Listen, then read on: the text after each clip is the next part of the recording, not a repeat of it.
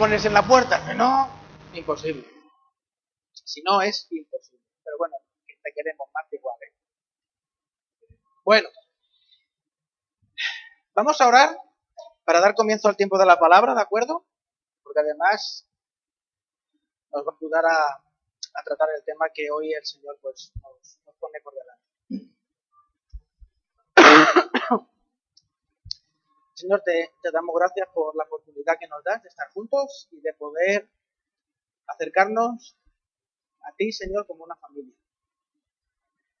Porque, Señor, la casa de oración no es las paredes de este local, sino la casa de oración, como bien indicaba Pablo, Señor, la casa de oración, tu casa de oración, son nuestros corazones, Señor. Ahí es donde nos acercamos en intimidad a ti, porque allí es donde tú estás. Te agradecemos que estés ahí, Señor. Y a veces, Señor Jesús, nos parece poco, de verdad.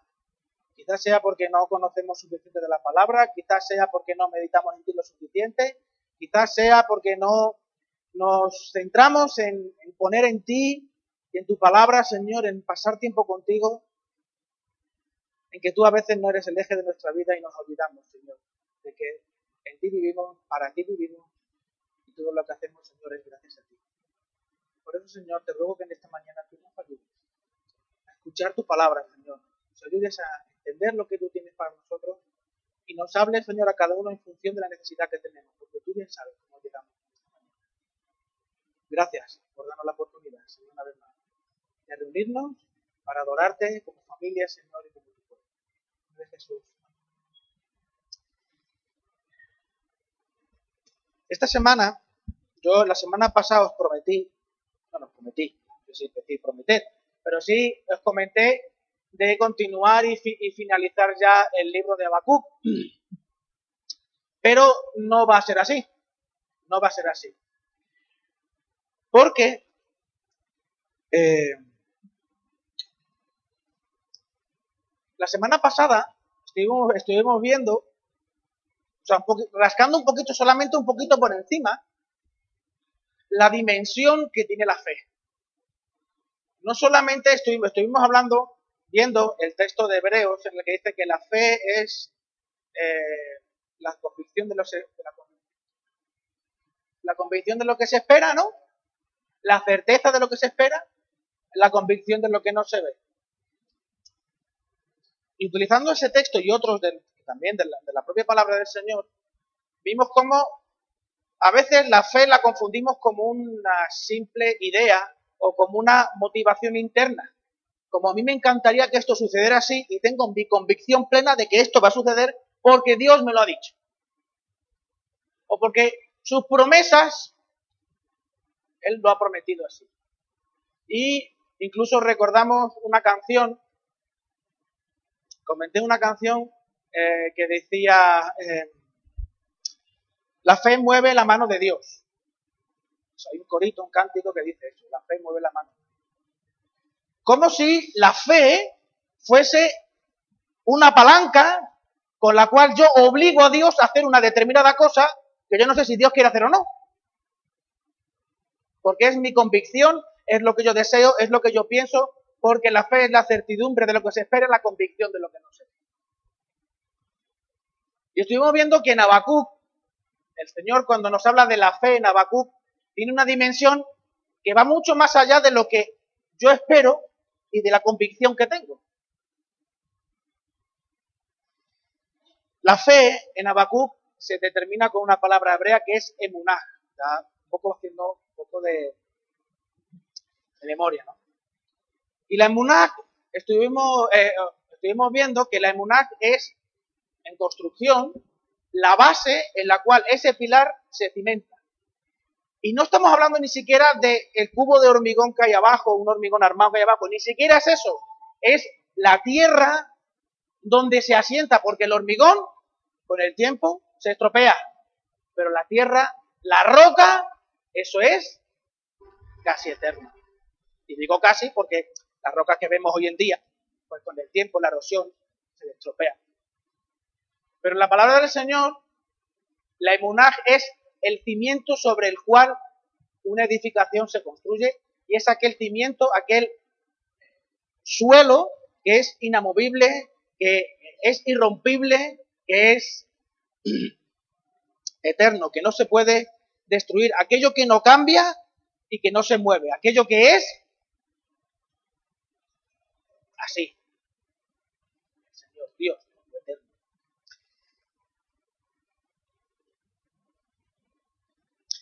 La emunaj del cristiano es Jesús. El autor y consumador de nuestra emunaj. Es la roca inamovible sobre la que se construye el edificio de la persona que se llama Rubén. Se llama Pedro, se llama María, se llama Carmen.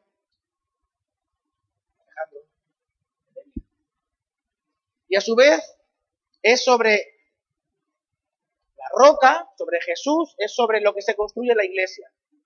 Para el discípulo de Cristo Jesús es el eje sobre el cual gira todo su universo y además es la meta a alcanzar. Jesús más nada es igual a todo. Por esta razón el libro de Habacuc nos interroga acerca de nuestra relación con Jesús. Y la oración, palabra de Dios, pero la oración es casi, casi la herramienta fundamental. Y digo casi porque la oración sin la palabra de Dios es ir a la pata coja, ¿no? O ir con una sola muleta. La oración y la palabra de Dios van de la mano, pero la oración es casi la herramienta fundamental. Porque el ser humano tiene un sentido de trascendencia.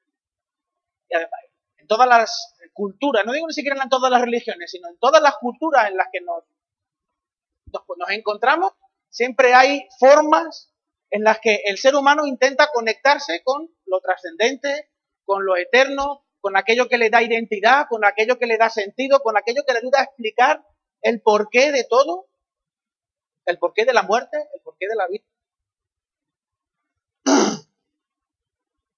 Desde Génesis 3, los efectos, los, los, afectos, no los efectos, sino los afectos, lo que da identidad y sentido al ser humano, ha, ha, ido pasando de ser su afecto, de ser el, centro, el Dios revelado por la Biblia, hacer cualquier cosa, cualquier idea o cualquier emoción. E incluso los ateos, los que se dicen ser ateos, tienen sus oraciones. Eh, esto lo, he, lo, que os voy a leer lo he cogido de, un libro que recoge una cita literal de, cuando los días del comunismo en Rusia pues eran los más estaba en su, momento más álgido y más triunfante, no más, el comunismo era la panacea. Los fanáticos del partido tenían un lugar, entre comillas, sagrado, y no claro, un ateo, de un ateo hablar de algo sagrado es una antítesis. Pero tenían una esquina roja, un lugar en el que, a modo de santuario, habían colocado un retrato de Lenin. Yo hasta, me lo imagino con sus velitas y todo, para que de noche se pueda ver.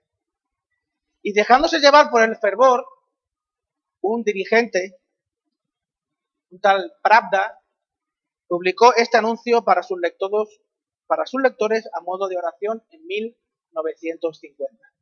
Dice así.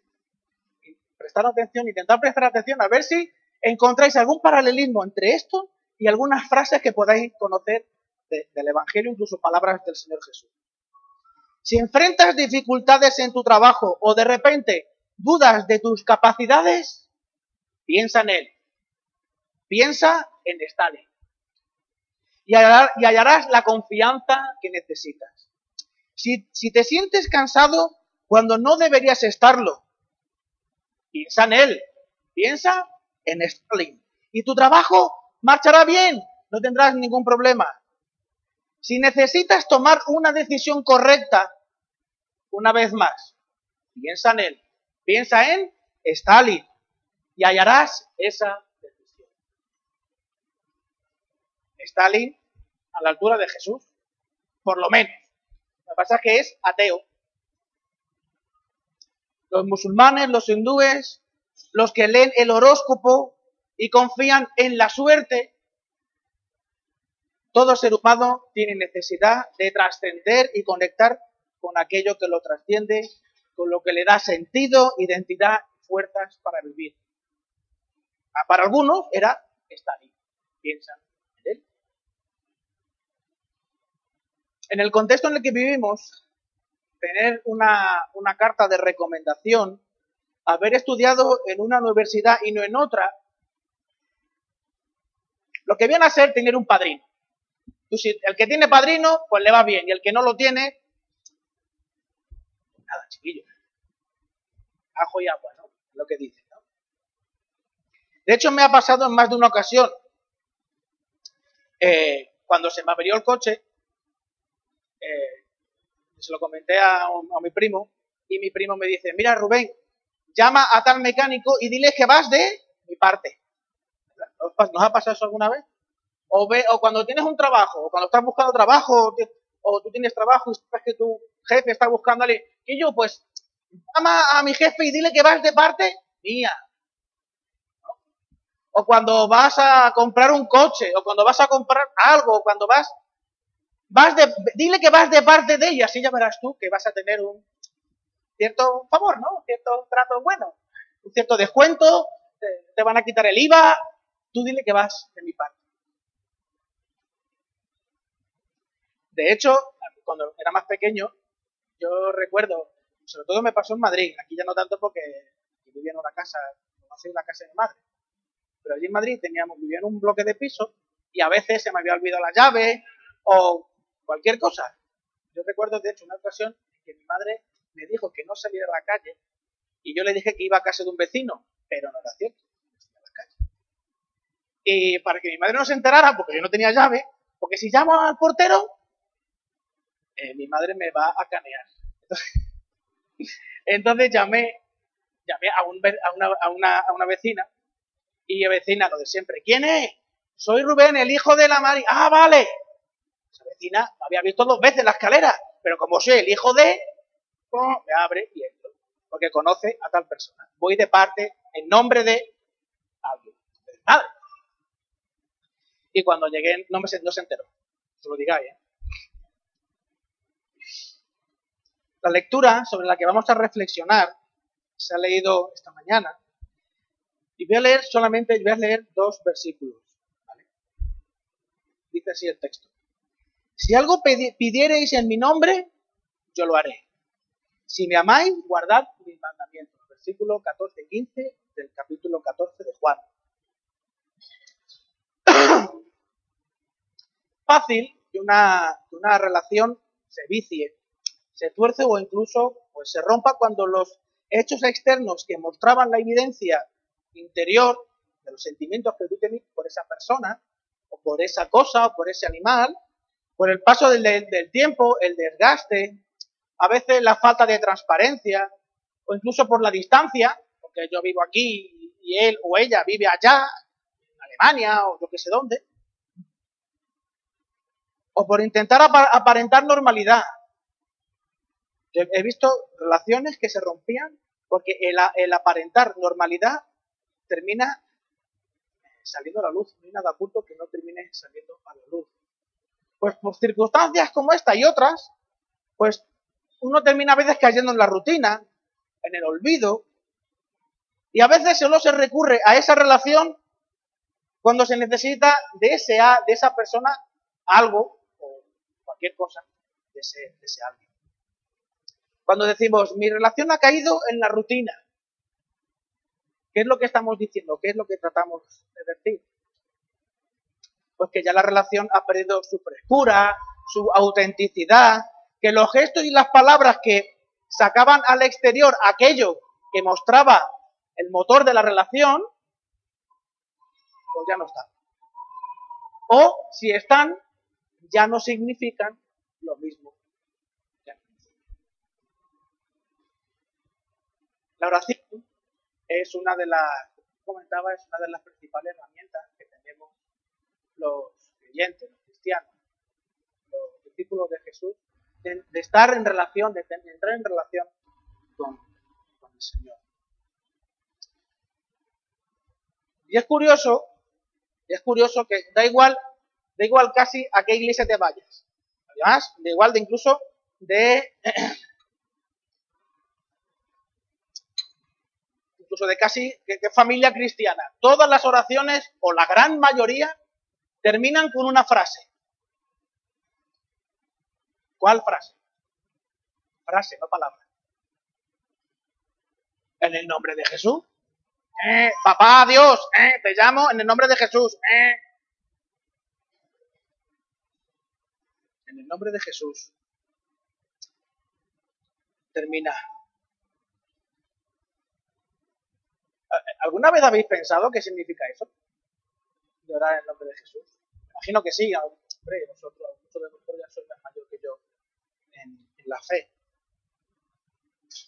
Sin embargo, después de ver un poco la dimensión de la fe que Dios nos muestra en el libro de Habacuc, después de recordar que Jesús es nuestra emuná, es la roca inamovible sobre la que se deposita nuestra identidad y nuestro carácter, reflexionar sobre orar en el nombre de Jesús se vuelve casi una necesidad imperiosa.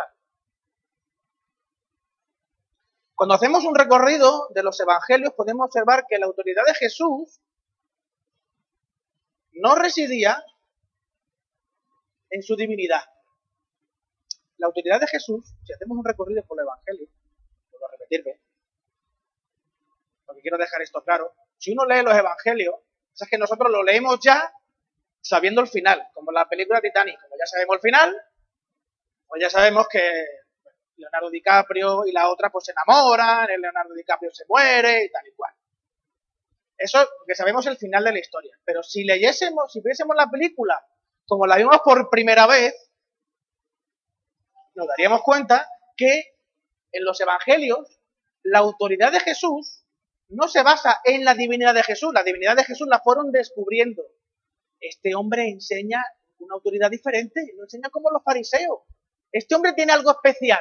Hasta, hasta el viento y las olas le obedecen. Esto no es normal.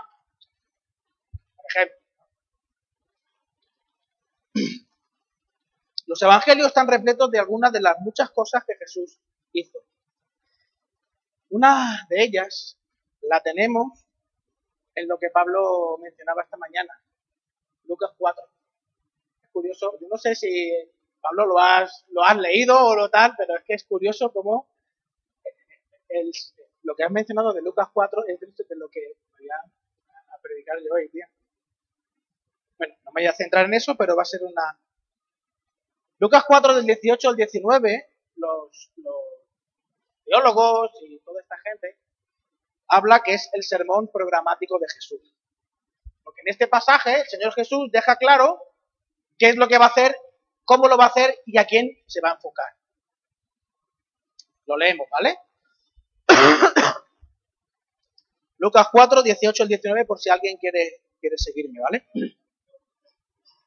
Dice, el Espíritu del Señor está sobre mí, por cuanto me ha ungido para dar buenas nuevas a los pobres, me ha enviado a sanar a los quebrantados de corazón, a pregonar libertad a los cautivos y vista a los ciegos, a poner en libertad a los oprimidos y a predicar el año, el año del jubileo, el año agradable del Señor.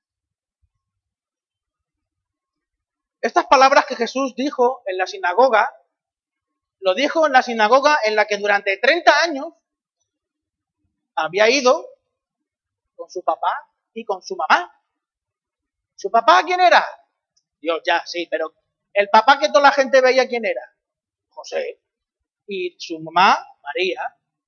Pues es como si un día Caleb se sube aquí arriba,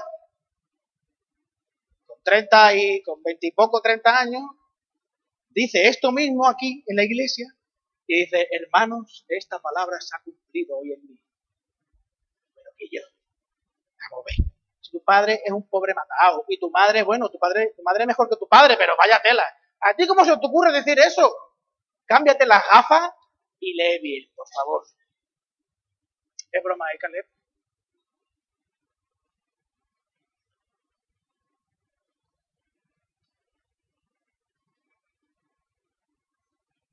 Estas palabras marcaron su vida y fue el propósito de su muerte y resurrección. El Señor Jesús sanó y restauró a la persona. No buscaba solo la salvación del alma. Vino en busca de lo que se había perdido. ¿Y qué es lo que se había perdido? La persona, no el alma de la persona. Vino a buscar a toda la persona, no un cachito de la persona, o el corazón de la persona, o el... Vino a buscar a la persona. Vino en busca de lo que se había perdido. De esta manera, de esta manera enseñó cómo es Dios. Su predicación abarcó todas las dimensiones del ser humano. Ama a Dios, llama a tu prójimo.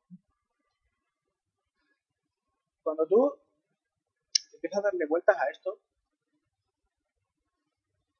yo me pregunto, ¿la predicación de nuestra iglesia abarca todas las dimensiones del ser humano?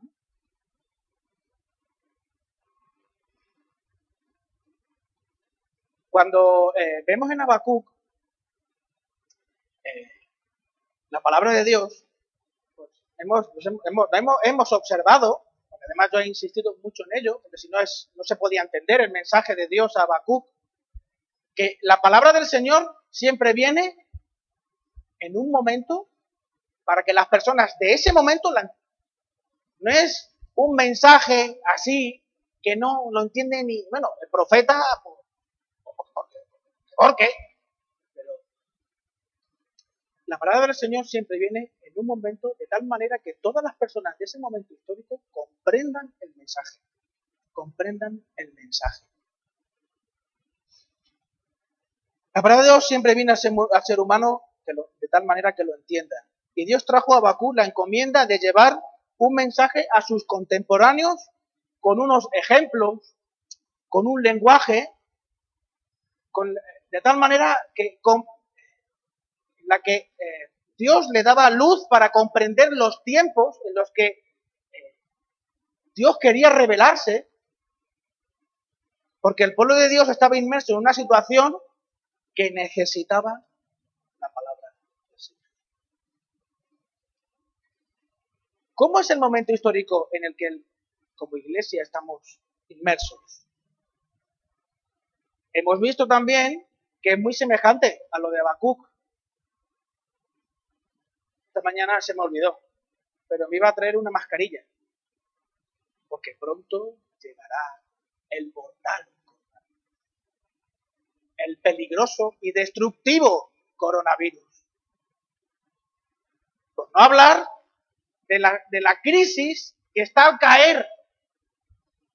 No os compréis una casa, no hagáis nada, meteros en vuestro, lo que podáis, porque viene una crisis que nos va a destrozar a todos, va a ser peor que la que se marchó, entre comillas, Estamos invadidos por un montón de ideas que quieren destruir la familia. La iglesia no va a, no va a prevalecer. Chiquillo. Esto es terrible. Nunca fue así. Pues dice que sí. Dice que sí. El primer capítulo de Habacuc, te tiemblan las piernas. Jesús le dijo a Felipe, si me habéis visto a mí, habéis visto al Padre.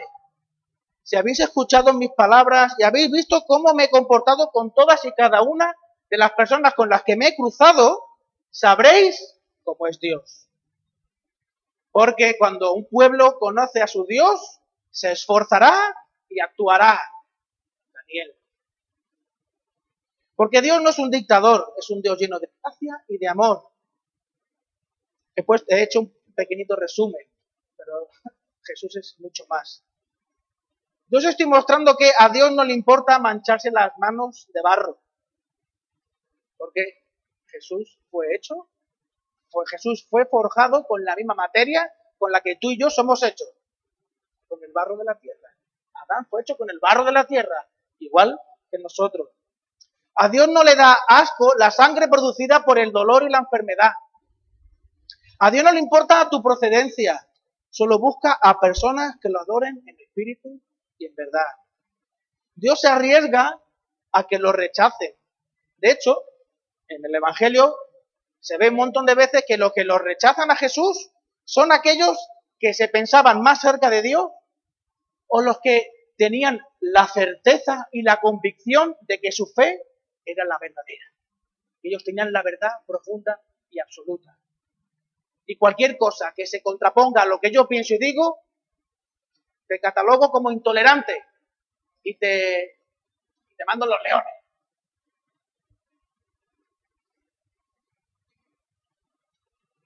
De esta manera, cuando oramos en el nombre de Jesús, estamos reconociendo ante Dios, ante nuestros hermanos y amigos, que Jesús es nuestro modelo de vida y que te comprometes a vivir como Jesús vivió. Porque Jesús es la mejor manera de contextualizar el mensaje. No ha habido una forma más absoluta y con mayor luz de llevar el Evangelio que Cuanto más cercanos estemos a Jesús, más Jesús seamos, mejor contextualizaremos y llevaremos el Evangelio a la gente. El tener a Jesús como modelo de, vida implica inevitablemente tener también a Jesús como modelo de, la, muerte. La muerte de Jesús fue el, último paso para que se consumara la obra redentora, salvadora, sanadora y restauradora en el ser humano. Por tanto, cuando oramos con el nombre de Jesús, o por el nombre de Jesús, o por los méritos de Cristo, o el nombre de Jesús, estamos declarando a viva voz que nos estamos comprometiendo a tomar nuestra cruz cada día y que vamos a seguir al Maestro. Porque todo aquel que quiera salvar su vida, la perderá y todo aquel que pierda su vida por mi nombre la salvará. En Habacuc se ve en un momento dado, que hablaremos, espero que la próxima vez, eh, en el que lo contrario que es el justo, el injusto, busca construir su casa sobre aquello que es mentira, que es ruina y que es robar, intentando eh, apoderarse de aquello que no es suyo. Todo aquel que quiera salvar su vida la perderá y todo aquel que pierda su vida por mi nombre la salvará. Es lo opuesto a, cómo funciona Los que oran en el nombre de Jesús están comprometidos a luchar de forma activa, no solo como un discurso dominical, no solo aquí, o los jueves en el culto de oración, o los estudios, o los grupos de estudio bíblico que tenemos en la iglesia, estamos comprometidos en transformar el dolor, la ira que producen las malas palabras, las malas actitudes y las ofensas. Estamos comprometidos a transformar aquello que duele que. Estamos comprometidos a hacer lo que el Señor Jesús hizo, traer esperanza a la vida de las personas. No hay nada más horrible que el sufrimiento cuando no hay esperanza. Porque las personas terminan autodestruyéndose. Autodestruyéndose. Y no hay motivo para el orgullo. En todo caso, podemos tener orgullo por saber que estamos sufriendo de la misma manera que padeció el Señor. Eh, los mismos vecinos del Señor Jesús aquellos a los que el Señor Jesús leyó el, texto de Lucas, el programático de Lucas 4, esos mismos que estaban con Jesús, que eran sus vecinos, sus amigos con los que jugaba al fútbol, con los que iba a la escuelita sabática, porque allí no había escuela dominical, dominical tenemos los cristianos, allí ellos tenían escuela sabática, los sábados, pues esos mismos colegas suyos, que ya tenían su edad, que incluso habían estado con él trabajando en la carpintería de su padre, esos mismos lo quisieron matar, esos mismos lo quisieron destrozar. Fijaos cómo lo dice Primera de Pedro capítulo 4, versículo 4. Porque a tus colegas les parece cosa extraña que vosotros no corráis con ellos en el mismo desenfreno de disolución y os ultrajan, os, hacen bullying. Pero ellos darán cuenta al que está preparado para juzgar a los vivos y a los muertos. En el Señor siempre hay El sufrimiento en las manos del Señor, cuando tú tienes tu emuná puesta en realmente aquello inamovible, sí, se pasa mal, se sufre, pero eso no te destruye. Te hace, como termina Abacuc, te hace andar como una gacela por aquellos peñascos que son difíciles, pero que nunca se caerán. Leerlo al final de Habacuc, el último, el último versículo de Habacuc. Si tu vida no es una vida de seguimiento activo, de lucha por seguir a Jesús en su vida y en su muerte, orar en el nombre de Jesús. Puedes orar todas las veces que quieras en nombre de Jesús. Y es vanidad de vanidades. Si observas el comienzo de la oración modelo, en Mateo 6 o en Lucas 11, ¿os acordáis cómo empieza?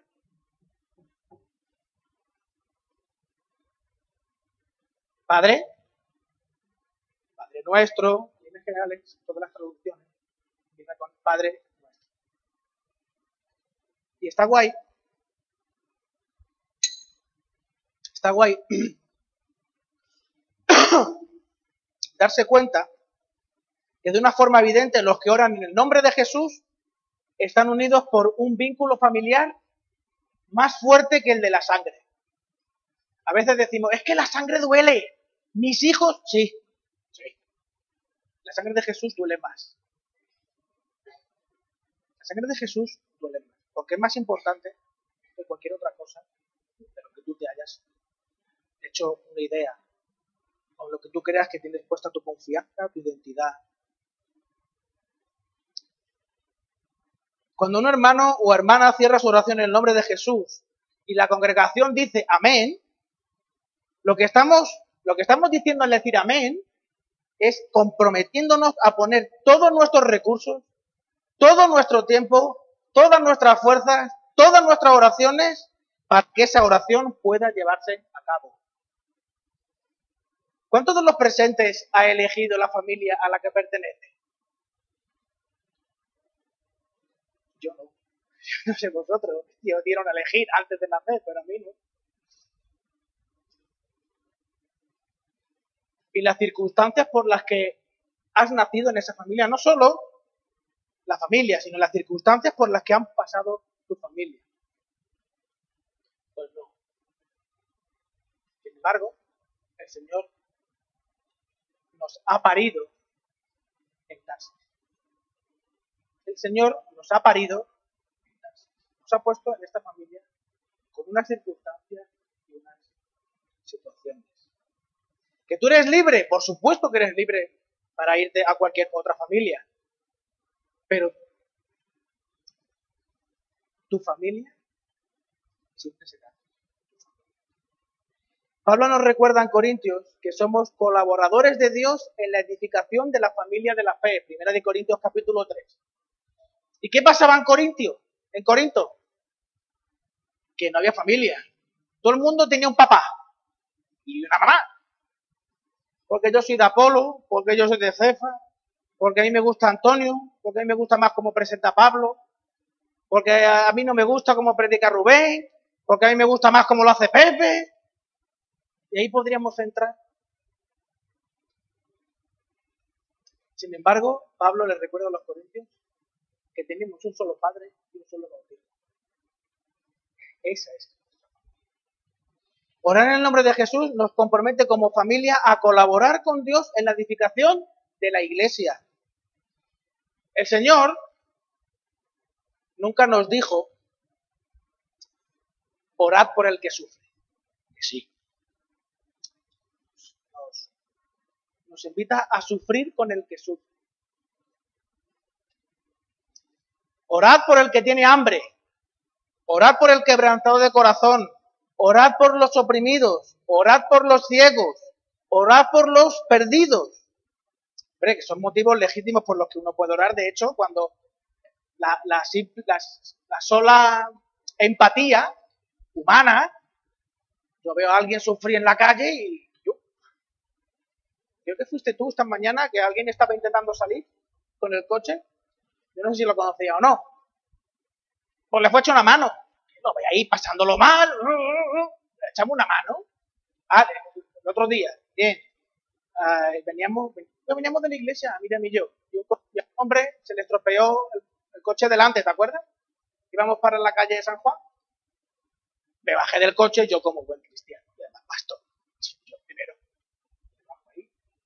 venga, vamos a jugar. Y con mi decepción, que había más pastores tan buenos como yo de forma espontánea, que, fueron también a ayudar. Gente que no tiene ni idea de que, aparentemente de quién es Jesús, no se congregan aparentemente en ninguna iglesia, pero hay una, solidaridad, una, cosa aquí que se mueven las tripas cuando ves a alguien pasándolo mal, que vinieron cinco o seis, uy, y el coche, aquello volaba, cinco o seis, aquello.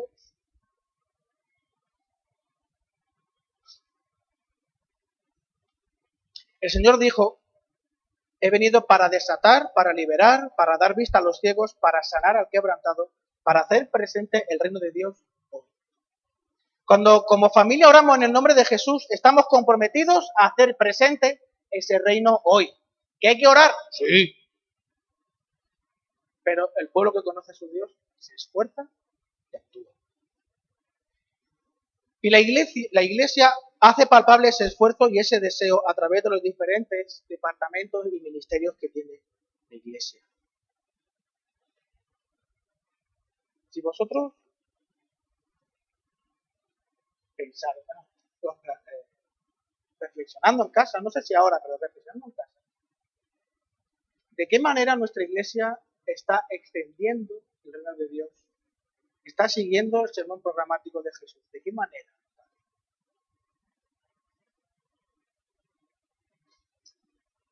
Si la oración concluida en el nombre de Jesús no está respaldada por un esfuerzo por acercar el reino de Dios hoy, esa oración es una oración inconclusa, una oración que no tiene fin, porque no la estás haciendo en el nombre de Jesús, estás repitiendo un nombre, pero no estás haciendo en el nombre de Jesús. Es una oración que Jesús nunca haría. Esa oración la haría Jesús, una oración llena de buena voluntad, pero sin poner sin ponerse manos a la obra. Es una oración que no llega al Padre. Algunas personas creen que por afirmar al final de la oración con el nombre de Jesús, amén, dará como resultado que Dios siempre conceda lo que se le pide. Pero cuando el resultado de la ecuación, el nombre de Jesús, amén, y antes de la ecuación ponemos todas las incógnitas que nos apetece, yo quiero un test gaste poco y que corra mucho. en nombre de Jesús, amén. Si al final del amén no tengo el Tesla en la puerta de mi casa, malamente. ¿Qué es lo que solemos decir? Hermano, le ha faltado. O es que estás pasando por una prueba. O es que eso que te está pasando, tú te lo has buscado.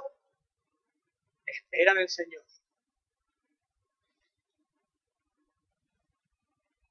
¿Veis a Jesús diciendo eso? En el Evangelio, ¿veis al Señor Jesús diciendo eso? En alguna ocasión sí. En alguna ocasión, y son con personas que pertenecen al grupito de personas que pensaban que estaban cerca de Dios o que tenían la verdad absoluta. Orar a Dios en el nombre de Jesús es orar usando de la autoridad que nos ha sido dada por el propio Señor al otorgarnos su Espíritu Santo. Mateo 10.1 se relata como el Señor Jesús reunió a sus doce discípulos y les dio autoridad para expulsar a los espíritus malignos y sanar a toda enfermedad y dolencia. Esta autoridad sobre el mundo espiritual y sobre el mundo físico emana directamente de conocer a Dios, de la presencia del Espíritu Santo en la vida de los discípulos y por tanto de la vida de cada creyente y seguidor de Jesús. Como dice primera de Juan 4:4, mayor es el que está en nosotros que el que está en el mundo. El usar el nombre de Jesús al final de la oración no es una fórmula mágica, es la certeza de que Jesús está contigo siempre de que Jesús es inamovible. De lo que Él dice es, sí, amén, Pero no porque, aquí porque a mí me convenga, sino porque realmente el Señor Jesús está a mi lado. Y yo no voy a pedir nada ni voy a decir nada que no sea aquello que Jesús pediría. Y claro, Rubén, estás un poco flipado, ¿eh? Porque sin, el, sin, siquiera el propio Pablo de Tarso lo hacía perfectamente, porque aquello que no quiero hacer es... ¿cómo? Pero no empezaba así. El mal que no quiero hacer, hago. Y el bien, que... no. Si el propio Pablo la liaba parda. Nosotros, que Pablo, o sea, Pablo era apóstol. Yo, nosotros, yo no sé vosotros, pero yo. El libro de Habacuc, y con esto vamos a ir ya finalizando, que creo que me he alargado mucho. Dice en el versículo, en el versículo 2. Oh Señor, he oído tu palabra y temí Oh Señor, aviva tu obra en medio de los tiempos. En medio de los tiempos, hazla conocer. En la ira, acuérdate de la misericordia. Todo lo que estaba, todo lo que estaba sucediendo en, el contexto de Habacuc era la evidencia de que la ira de Dios iba a venir a su pueblo. Pero eh, Dios, eh, Habacuc de alguna manera le recuerda a Dios, sí, vale, nos merecemos lo que nos, va, lo que nos va a pasar, pero yo me agarro a tu misericordia. Yo me agarro tu misericordia. Porque te conozco. Porque te conozco. Porque sé quién eres. Porque tú no quieres nada malo para mí. En el día de hoy el Señor nos está desafiando, nos está preguntando a cada uno Hijo mío, ¿qué uso estás dando a mi nombre? ¿Estás cogiendo tu cruz cada día? ¿Realmente eh, mi vida, tu vida, la vida de Jesús es tu modelo de vida o la estás desperdiciando? Cuando nos acercamos a la Santa Cena, estamos haciendo memoria. ¿Os acordáis? No os acordáis, ¿no? ¿Sí? Primera de Corintios 11. Nos, nos habla de, de la Santa Cena.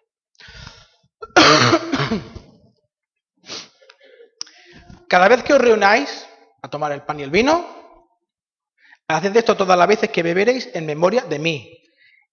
haced esto en memoria de mí, cuando os acordéis de mí. Cuando lo hagáis en mi nombre. Cuando lo hagáis en mi nombre. La Santa Cena es un momento de autoexamen. Lo vamos a leer. Es un momento de autoexamen. Es un momento en el que eh, en, algunos lugares hablan de que describen este espacio como el altar. Esto es el altar. Y en otros lugares, esto es el altar. Pues ni esto es el altar, ni esto es el altar. El altar está aquí dentro. El altar está aquí dentro. Porque aquí es donde Jesús, de alguna manera, fue crucificado y resucitó para que tú hoy puedas tener vida. Y esto nos, nos, nos recuerda y nos pregunta, ¿qué estás haciendo con mi nombre? ¿Cómo estás orando? ¿Cómo estás? ¿Cómo estás? Vamos a tomar la, Santa Cena.